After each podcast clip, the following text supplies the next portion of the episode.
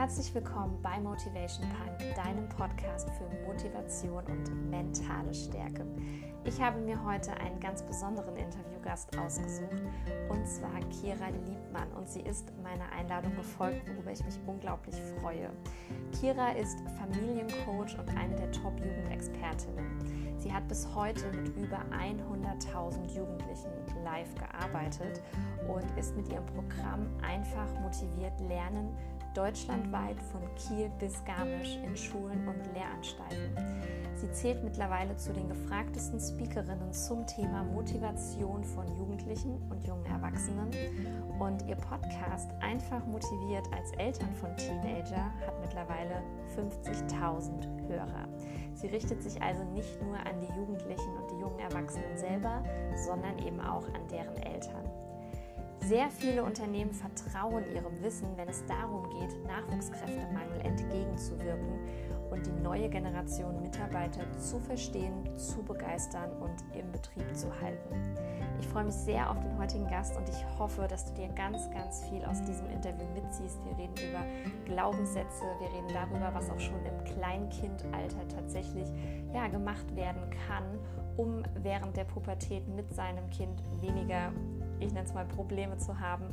Und ähm, es ist ein sehr, sehr spannendes Interview für mich gewesen. Kira erzählt ihre eigene, sehr, sehr eindrucksvolle Geschichte. Von daher, dieses kurze und knackige Interview hat es wirklich in sich, ist geballt und voller toller Infos. Und ich hoffe, dass es dir genauso gut gefällt wie mir. Let's go!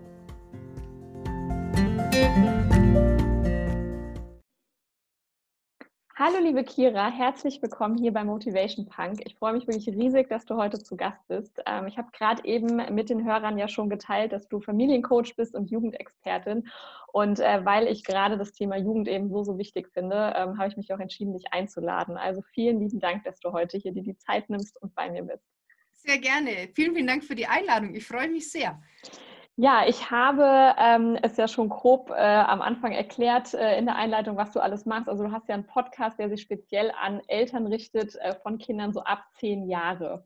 Ähm, vielleicht kannst du mal beschreiben, was denn so dieses Alter zehn Jahre so besonders macht. Ähm, da beginnt ja bekanntlicherweise die Pubertät. Und äh, was hat es so mit ja, diesem Lebensabschnitt äh, ja, im Leben unserer Kinder zu tun? Genau. Ja, ähm, das ist tatsächlich so, dass die Pubertät immer früher beginnt und äh, noch vor 50 Jahren hat sie mit 13, 14 angefangen und jetzt ist es so, dass die ersten Anzeichen in der Regel mit 10, 11 kommen. Und deswegen ähm, ist das auch die Zeit, wo die Eltern oft merken, oh, okay, da verändert sich komplett was bei meinem Kind die fangen an, sich im Bad einzusperren. Die wollen sich vielleicht nicht mehr vor den Eltern umziehen. Die Kinder fangen an zu weinen, ohne dass man erklären kann, warum. Also nicht bei allen, aber bei vielen fängt es da schon an, wo die Eltern total irritiert sind und sagen, hey, mein Kind ist doch erst zehn Jahre alt. Aber es fängt immer früher an. Ähm, also zum Teil tatsächlich schon in der vierten Klasse dass die Kinder anfangen schon die Mädchen BHs zu tragen, weil da einfach irgendwie dann äh, die Brustwarzen empfindlich werden und so weiter. Mhm. Also das ist äh, ja tatsächlich so. Ja, ja, das habe ich tatsächlich auch gemerkt, dass man früher immer von einem viel späteren Zeitpunkt noch ausgegangen ist und äh, das bei mir auch schon relativ früh damals selber begonnen hat. Und da war, glaube ich, also da waren meine Eltern damals noch nicht darauf vorbereitet, ich sowieso nicht. Und ähm, das war, wie du sagst, schon tatsächlich so vierte Klasse und ähm, da denkt man irgendwie immer noch, eigentlich sind sie noch so klein, ne, so Grundschulalter, aber ja, tatsächlich beginnt es dann tatsächlich schon. Wie kam es denn dazu, dass dich, du dich tatsächlich jetzt speziell auf diese Altersgruppe auch äh, konzentrierst? Ähm, das würde mich unglaublich interessieren. Hast du da eine persönliche Geschichte zu? Wie kam es dazu, dass du wirklich Jugendliche und Teenager so als äh, Fokus dann auch hast? Dazu muss ich ein klein wenig ein bisschen ausholen. Und zwar ist es so, dass ich das erst seit fünf Jahren mache. Also ich habe 2015 angefangen, mich überhaupt mit dem Thema Entwicklung und Persönlichkeitsentwicklung zu beschäftigen, was dazu kam, dass ich vorher zehn Jahre in einer Ehe festgesteckt bin mit einem ziemlich äh, aggressiven Narzissten und ich in diesen zehn Jahren komplett aufgehört habe zu existieren und mich nur noch dahin äh, entwickelt habe oder verändert habe, wie er mich damals haben wollte. Also die Kira gab es nicht mehr, sondern ich habe nur noch dafür gelebt, ähm, so wie er mich haben wollte, habe mich komplett verbogen. Und ähm, ja, es ging mir wahnsinnig schlecht. Ich war ähm, weit, weit entfernt von der Mama, die ich auch sein wollte. Aber ich war selber so unter Druck gestanden, dass ich ja diesen ganzen Druck, den ich hatte, auch an meine Kinder weitergegeben habe zum Teil.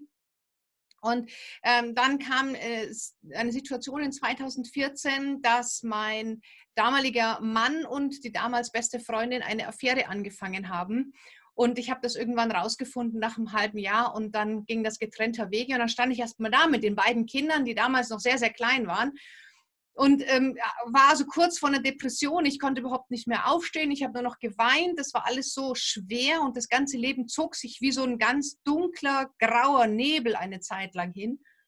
Und dann kam das Silvester 2014 auf 2015 und ich war total alleine mit den Kindern. Also ich war alleine zu Hause. Alle anderen haben irgendwie gefeiert mit ihren Familien. Und ähm, es war Mitternacht und ich habe ich hab wieder so viel geweint.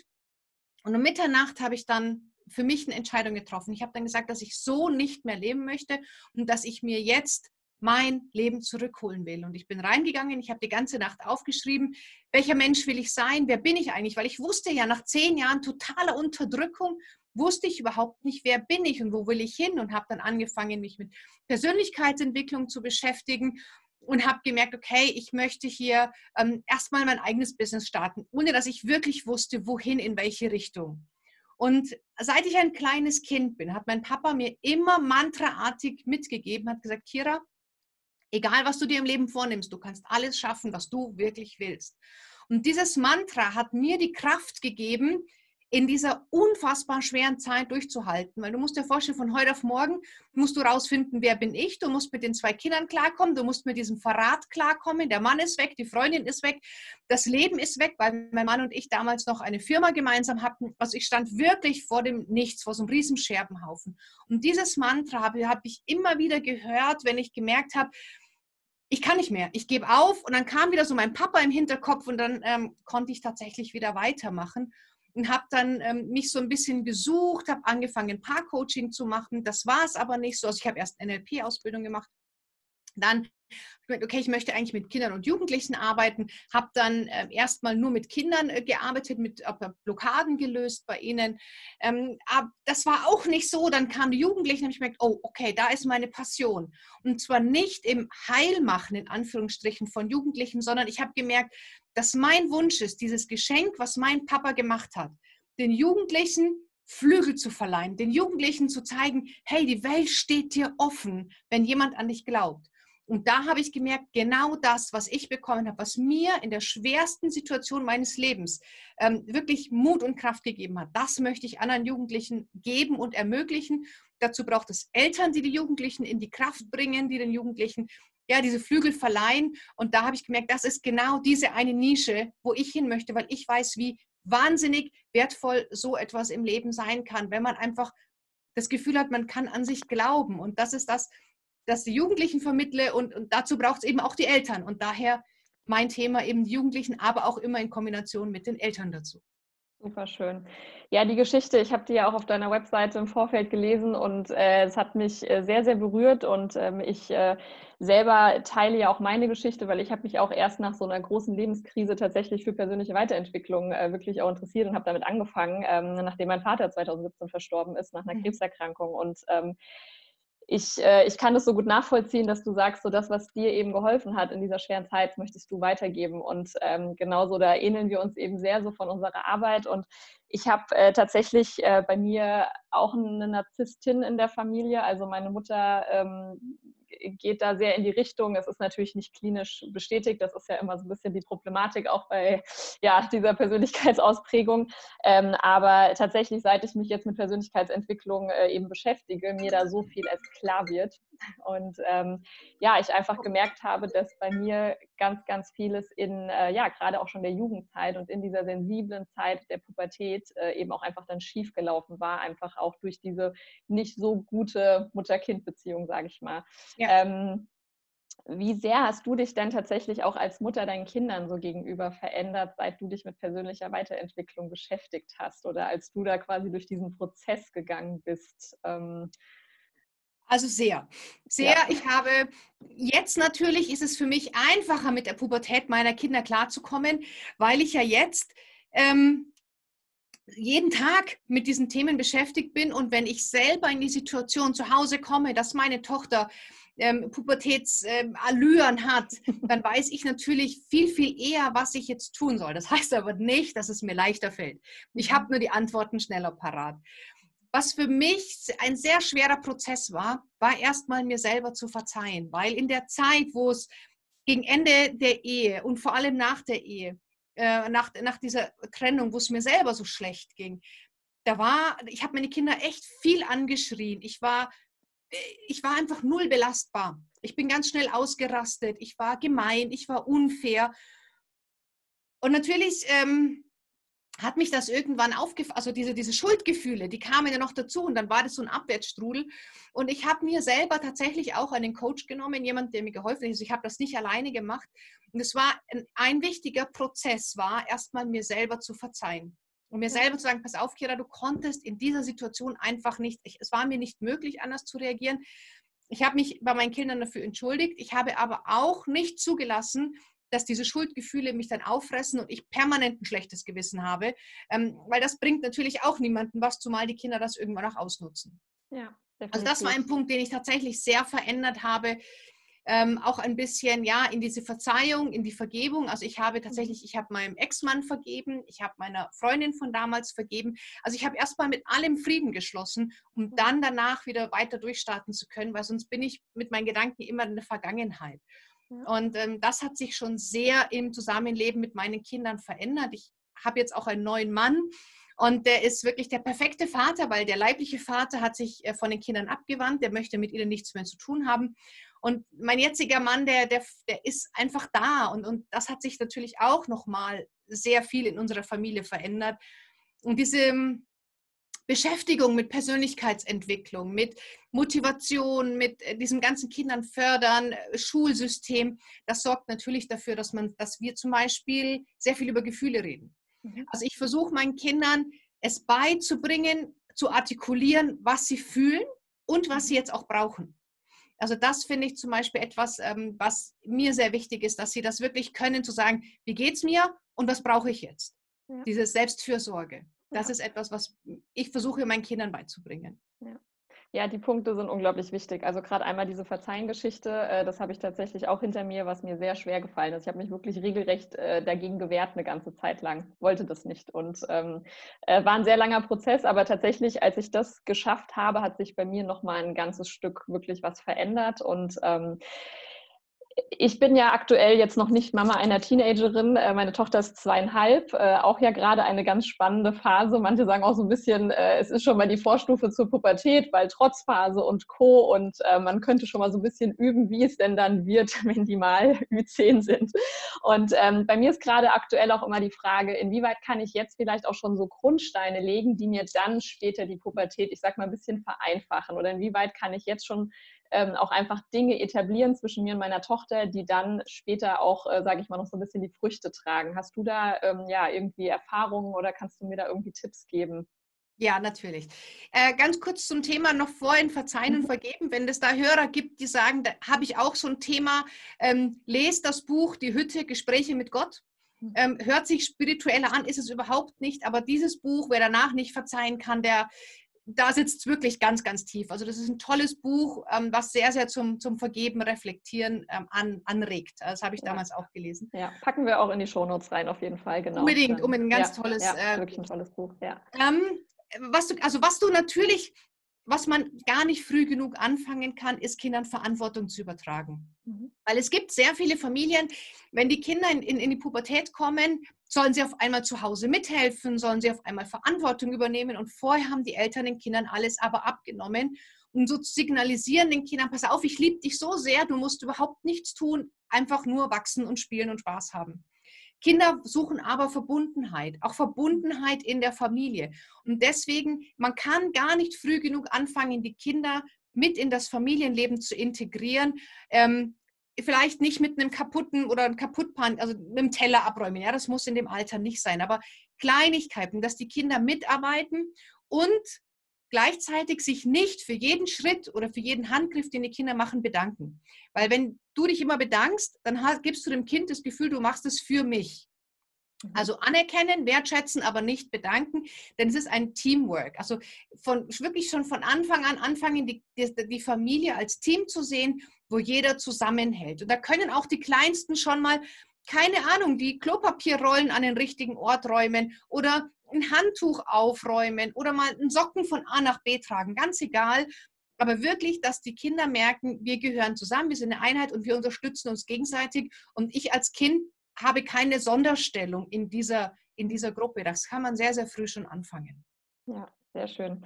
Ja, Thema Sonderstellung, da sprichst du auch gerade was an. Ähm, und zwar, du hattest, glaube ich, neulich bei Facebook auch ein Live zu dem Thema, ähm, warum man nicht unbedingt so der beste Freund von seinem Kind sein sollte. Vor allem, glaube ich, auch in diesem Teenageralter.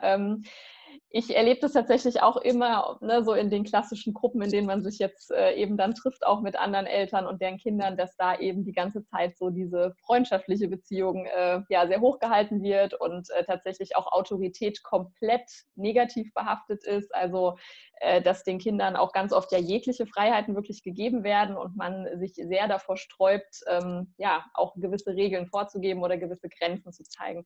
Ähm, könntest du da einfach mal so ein bisschen deine Erfahrung einfach zu sagen, warum ist es so schlecht, wenn ich eben äh, nicht diese Mutter-Kind- oder Eltern-Kind-Beziehung habe, sondern eben eher eine freundschaftliche Beziehung? Also ist es so, ähm, wenn, es gibt tatsächlich viele Eltern, die sich ähm, wünschen, von ihrem Teenager der beste Freund, die beste Freundin zu sein. Davon rate ich tatsächlich ab, Abstand zu halten, weil unser Platz als Eltern ist nicht die der besten Freundin, sondern ähm, tatsächlich dem Kind auch einen Rahmen zu geben, dem Kind Grenzen zu setzen, dem Kind auch vielleicht die Konsequenzen seines Handelns spüren zu lassen. Und das machst du als beste Freundin einfach nicht. Und ich kann das verstehen, weil viele Eltern, die jetzt vor allem Teenager haben, die haben ja selber, als sie Kind waren, war halt dieses sehr, sehr strenge und sehr autoritäre ähm, Erziehungsstil. Die, der Wunsch der Kinder wurde oft nicht beachtet und viele denken sich, ich mache es jetzt genau andersrum. Das heißt, ich setze keine Konsequenzen, ich mache überhaupt keine Freiheiten. Und ähm, man versucht oft mit diesem, ich möchte die beste Freundin von meinem Kind sein oder Freund, versucht man, der Elternteil zu sein, den man sich in seinen Augen selber als Kind gewünscht hätte. Das hat aber zur Folge, dass man nicht der Elternteil ist, den das Kind braucht, sondern der, den man selber gebraucht hätte. Und damit verschwimmen einfach komplett die Grenzen. Also es ist wichtig, dass Eltern sich auf ihre Rolle besinnen. Und das ist nicht die der besten Freundin, nicht die der auf Augenhöhe, wo man über Liebeskummer, Regelschmerzen, und ähm, WhatsAppen vom Schwarm spricht, sondern meine Aufgabe als Mutter ist doch, meiner Tochter mit Rat zur Seite zu stehen, aber ihr auch zu sagen oder meinem Sohn, ähm, aber auch zu sagen, so nicht und Grenzen zu setzen. Und dann bin ich wieder mit meinem Kind Best Buddy, dann hebe ich es auf so einen Sockel und dann gebe ich meinem Kind wieder Grenzen, dann hole ich es da wieder runter. Das ist für alle Seiten total verwirrend. Also man, man kann das durchaus anstreben, ein gutes Verhältnis mit dem Kind zu haben. Wenn es 20, 25 selber Familie hat, spricht nichts dagegen. Aber solange die Kinder uns als, als Rahmengeber brauchen, ist das unsere Aufgabe und nicht die des besten Freundes oder der besten Freundin. Ja, sehr schön. Ja, genau das ist auch so ein bisschen was, was ich in Ansätzen manchmal schon bei mir gemerkt habe, dass dadurch, dass eben bei mir diese Mutter-Kind-Beziehung nicht so gut ist, dass ich natürlich versuche, die mit meiner Tochter sehr schön zu gestalten und da immer so ein bisschen gucken muss, ja, was ist nicht zu schön. Ne? So, es muss halt trotzdem Grenzen geben und es gibt halt trotzdem ein Nein und ähm, Genau, und wir haben natürlich gerade auch diese Thematik so, ja, das Kind weint dann natürlich auch mal länger, weil es was nicht haben darf. Und bei mir wurde dann früher auch immer sehr oft, naja, komm, wir kaufen dir jetzt mal schnell das, damit du leise bist oder hier gibt es ein Eis. Und äh, na, auch das ist für mich gerade eine super Herausforderung, da zu sagen, ich mache es mal anders, weil wir sind ja sehr geprägt von unserer eigenen Kindheit natürlich. Und äh, da sind ja ganz oft auch einfach tiefe Verankerungen. Ja, und äh, bei mir war es tatsächlich, ähm, also deswegen fand ich das Mantra, was du von deinem Papa so mitbekommen hast, unglaublich schön, weil das bei mir gar nicht der Fall war. Also ich wurde wenig, ähm, ja, ich sag mal so empowered, wenig motiviert. Ähm, bei mir war immer eher, wenn ich äh, Träume geäußert habe, dass es hieß, naja, also das kannst du mal anderen überlassen, ähm, ne? äh, stell dich nicht so in den Mittelpunkt, eher so diese Dinge. Ähm, was würdest du denn äh, gerade jetzt Eltern raten? Ähm, was sind so Sätze, die man versuchen sollte, wirklich tunlichst zu vermeiden in, dieser, in diesem täglichen Umgang? Weil es sind ja ganz oft Dinge, die ganz schnell über die Lippen gehen und wir wissen gar nicht, was wir eigentlich damit anrichten. Ja, also es gibt, gibt bestimmt viele Sätze, die es gilt zu vermeiden, aber ich würde gerne eher Tipps geben, was man stattdessen mhm. machen kann. Sehr gerne, ja. Ähm, was man vermeiden sollte, sind definitiv Vergleiche. Vergleiche mit anderen Kindern, Vergleiche mit Geschwisterkindern. Das ist wirklich etwas, äh, man sollte auch tunlichst vermeiden, ähm, Tat und Täter zu vermischen. Also das heißt, dem Kind fällt etwas runter und man sagt, du bist so dumm. Ja, also das heißt, das Kind tut etwas und man beurteilt die komplette Persönlichkeit des Kindes. Das machen wir oft automatisch. Ja, das sind so Reflexaussagen, die ich teilweise am Anfang auch gemacht habe. Mich habe mich nur immer wieder dabei erwischt. Und beim zehnten Mal konnte ich es dann auch umformulieren. Also das geht, da braucht auch einfach seine Zeit. Aber dieses, wenn das Kind etwas macht, es ist auch egal, es kann auch der Partner sein, es kann der Arbeitskollege oder die Schwester sein. Wenn jemand etwas macht, dass man wirklich trennt zwischen Tat und Täter, also dass ich nicht sage, für deine Tat verurteile ich dich als Mensch. Und ähm, deswegen ist es wichtig, äh, diese, diese Grundhaltung zu haben. Ich liebe dich und trotzdem nervt es mich, dass du gerade den Teller kaputt gemacht hast. Ich liebe dich und trotzdem nervt mich dein chaotisches Zimmer. Ähm, ich liebe dich und trotzdem äh, bin ich gerade wütend auf dich. Also nicht aber, weil alles, was ähm, vor dem aber kommt, wird aus dem Gehirn gelöscht, sondern ich liebe dich und das und das und dieses, dieses und jenes Verhalten stört mich. Das heißt, dich als Mensch liebe ich, aber dein Verhalten äh, halte ich für nicht förderlich. Und wenn man das schafft, und das braucht ein bisschen Übung, dann kann man auch tatsächlich, ähm, dann, dann, dann wertet man das Kind nicht ab. Also das heißt, das Kind bleibt dann als Objekt und wird dann nicht so ähm, als Subjekt wahrgenommen. Ne? Also dass das Kind wird dann nicht, ähm, wie gesagt, also als, als Gegenstand reduziert oder auf, die, auf seine Tat reduziert, sondern das Kind bleibt ganz, so wie es ist. Und die Tat kann man durchaus als gut oder nicht gut dann bewerten. Das ist so eine Grundeinstellung, die ich Eltern sehr, sehr wünsche. Und dass man versucht, Verständnis zu haben, dass man versucht, Situationen tatsächlich nachzuvollziehen, ohne in die eigene Wertung zu gehen, weil es gibt so, ein, so eine Kette, also wenn ich was verstehe, habe ich Mitgefühl. Und wenn ich Mitgefühl habe, wird mein Ärger weniger. Und wenn ich Mitgefühl habe, stärke ich die Verbundenheit und das stärkt wieder die Beziehung. Mhm. Und daher ist es auch mein Ansatz, sehr oft den Eltern nicht zu sagen, tu das und tu das, sondern ich versuche ganz, ganz viel für Verständnis zu werben, die Situationen zu erklären, die Hintergründe zu beleuchten, weil wenn ich es verstehe, habe ich automatisch mehr Mitgefühl und dann kommt diese ganze andere Reaktionskette hinterher. Mhm. Sehr schön. Wäre das auch so quasi der erste Schritt zu mehr Gelassenheit, wenn man denn dann dazu neigt, immer mal so, was du auch am Anfang ja gesagt hast, was bei dir früher der Fall war, mal auszuflippen, viel rumzuschreien, laut zu werden? Ähm, ja, wäre dieses erste Reinfühlen und Verständnis haben ähm, auch erstmal der Schritt für Gelassenheit oder ist es manchmal ja in dem Moment wahrscheinlich auch schon ein bisschen schwierig, weil wir immer so eine kurze Zündschnur manchmal haben? Natürlich ist es schwierig. Und wir sind alle nur Menschen und bei mir ist es auch noch heute so, und ich bin wirklich tief im Thema drinnen, dass ich manchmal gestresst bin, dass ich manchmal unfair bin, dass ich manchmal das Falsche der beiden Kinder für irgendwas schimpfe, was es gar nicht gemacht hat. So what? Wichtig ist, dass man auch als Elternteil nach so einer Situation A in der Lage ist, zu sagen, zum Kind zu gehen und sagen, Schatz, es tut mir leid, ich habe gerade meine Wut an dir ausgelassen, das war nicht richtig. Also dem Kind auch wirklich mal sagen, wir Eltern, wir machen auch nicht alles richtig. Mhm. Und zum Zweiten danach reflektieren, was ist schiefgelaufen, wo ist es gekippt und wie könnte ich das nächste Mal reagieren. Und dann, wenn man sich das immer und immer wieder überlegt, dann wirst du es dir vielleicht beim dritten Mal einfallen, auch tatsächlich so zu reagieren. Und dann fängst du an, auch verändert, ähm, ja, als, als da in die Situation hineinzugehen. Wichtig eben reflektieren und dem Kind klar machen, tut mir leid, das war jetzt gerade nicht richtig. Mhm. Hast du ja gerade gesagt, auch mal vor dem Kind irgendwie ne, sich entschuldigen, auch mal sagen, ich mache auch Fehler, also ja irgendwo auch eine Form von Schwäche zeigen. Ähm, wie stehst du so zu dem Punkt vor dem Kind weinen und so weiter? Ich weiß, dass es da sehr unterschiedliche Meinungen auch gibt bei uns im Bekanntenkreis, also die schon auch sagen, so nee, ähm, ich möchte halt, dass mein Kind denkt, ich bin eine starke Mama. Und ähm, ich muss ganz ehrlich sagen, also ich weine auch vor meiner Tochter und äh, wir reden ja zum Beispiel auch über meinen Papa. Ich war mit ihr halt in der achten Woche schwanger, als er verstorben ist. Das ist für mich also ein sehr präsentes Thema. Und äh, da bin ich eigentlich so der Meinung, dass ich ihr das schon noch zeigen möchte, ähm, weil bei mir in der Kindheit Weinen sehr negativ behaftet war. Man wollte das halt immer gleich abstellen und es wurde wirklich als Schwäche gedeutet. Ähm, siehst du da ein Problem vor seinem Kind zu weinen oder ähm, ist das äh, quasi unproblematisch? Hm, es kommt tatsächlich darauf an, also ich merke, also ich bin so ein Emotionsbolzen, ja, und wenn ich irgendwas Schönes sehe im Fernsehen, äh, einen schönen Heiratsantrag, eine Kindergeburt, keine Ahnung, ein Tier wird gequält, dann heule ich. Und es ist für meine Kinder zum Teil wahnsinnig irritierend. Ja, weil die sehen mich an, meine große Tochter, äh, Pubertät, hallo, da ist es total peinlich. Und die Kleine ist total irritiert. Also deswegen ähm, immer die Kinder auch beobachten, wie gehen die damit um. Ich finde, man sollte authentisch bleiben, weil Kinder, egal welchen Alters, auch wenn man erwachsen ist, merkt man, wenn die Eltern was vorspielen. Man hat da als Kind einfach ganz feine Antennen. Und das ist kontraproduktiv, so zu tun, als wäre nichts, aber die Kinder spüren durch deine Körpersprache, deine Tonart, deine Mimik, das, was ist. Das ist kontraproduktiv, sondern wirklich sagen, ich bin jetzt gerade traurig, weil dieses oder jenes. Und ähm, dann können die Kinder damit auch besser umgehen und äh, dann können die Kinder das auch tragen. Wichtig, dass die Kinder nicht das Gefühl haben, ich muss jetzt für die Mama da sein, ich muss jetzt die Mama oder den Papa auffangen, ich muss sie aufbauen, ich muss es ablenken, also das Kind freimachen von der Verantwortung, dir helfen zu wollen. Aber tatsächlich zeigen auch Erwachsene weinen mal. Das ist völlig normal, das gehört zum Gefühlsleben dazu. Und manchmal lacht man und manchmal macht man Quatsch zusammen. Das ist einfach das Leben. Ja, schön.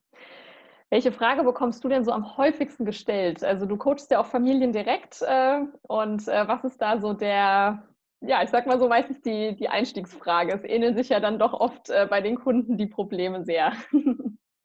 Äh, ja, also meistens dreht es sich witzigerweise um die Kinder. Also die Einstiegsfragen, es gibt zwar nicht immer so die Frage, also, aber trotzdem oft, warum ist mein Kind so unmotiviert?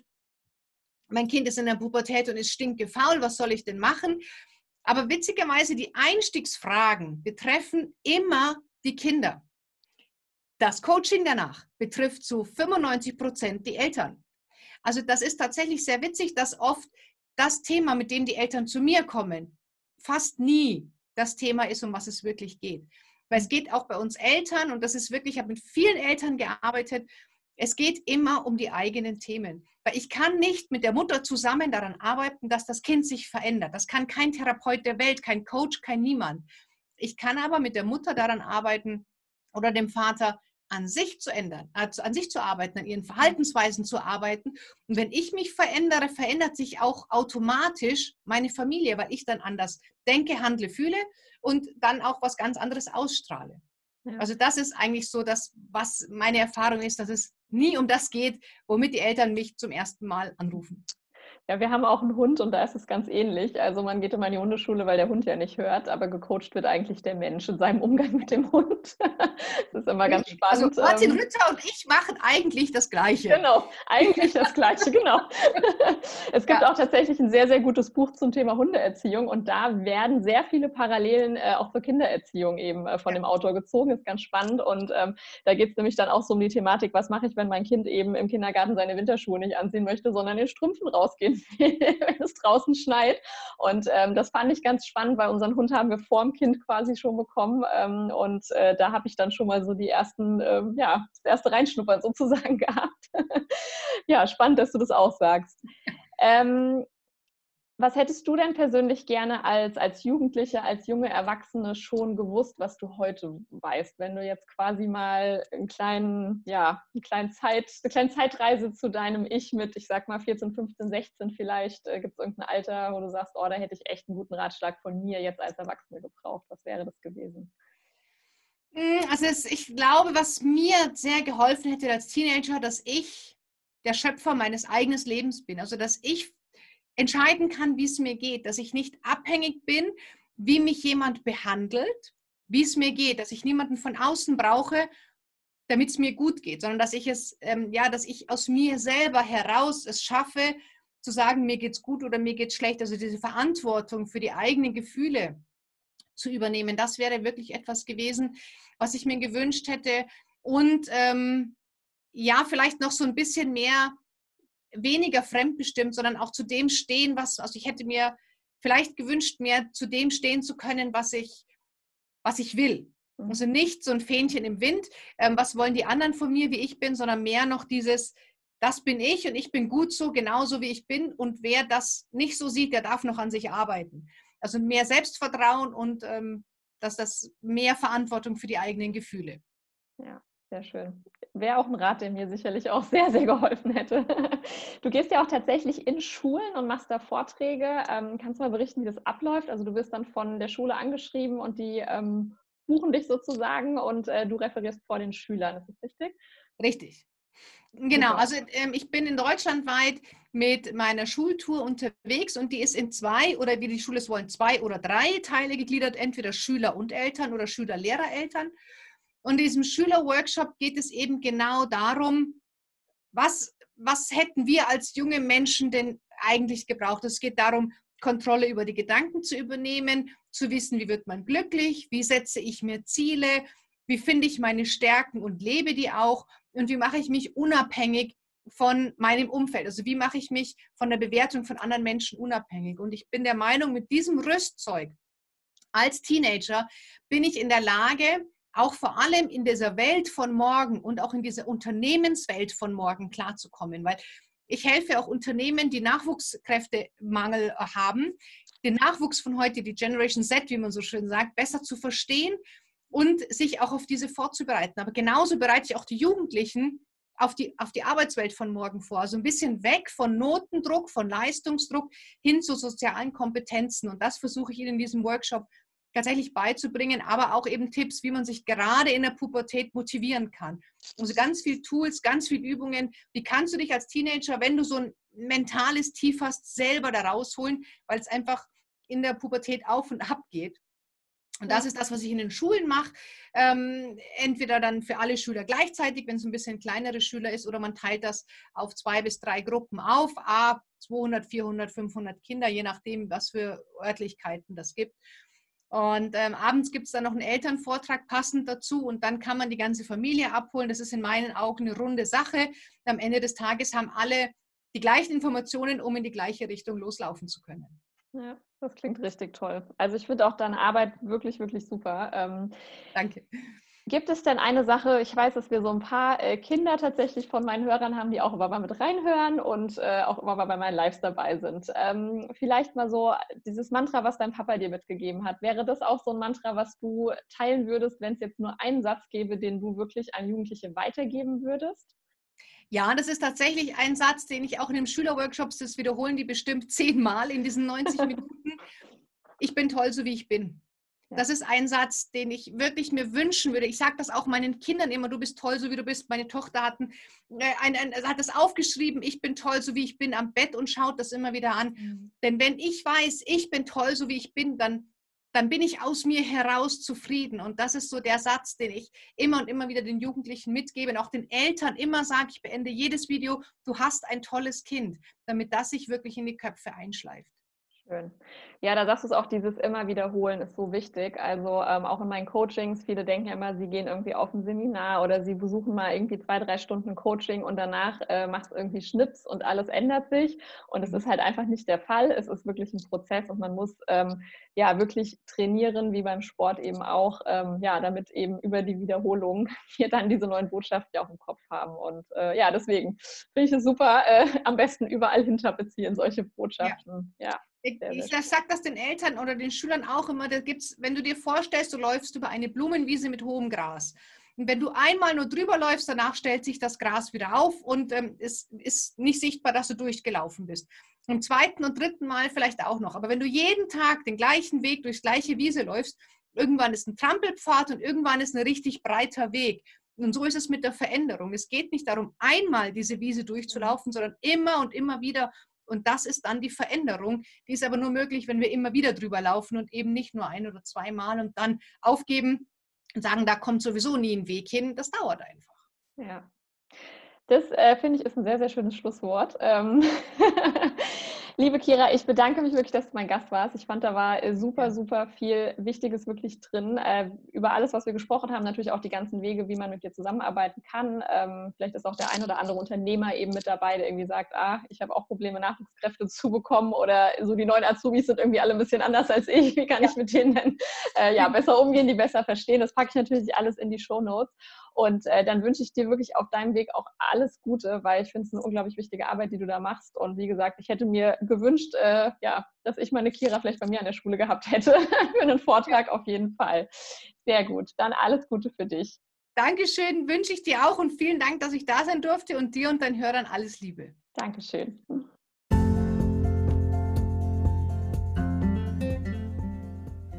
Ich bedanke mich bei dir fürs Zuhören.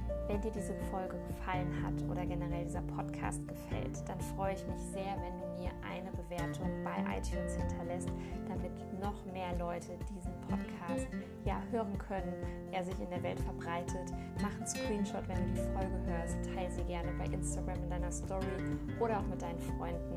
Und ich freue mich natürlich über dein Feedback. Du kannst mir jederzeit eine E-Mail schreiben an info at steff-reinhardt.de oder du schreibst mir einfach auf meinem Instagram-Account. Du findest alle Links zu Kira, du findest äh, die Links zu mir etc.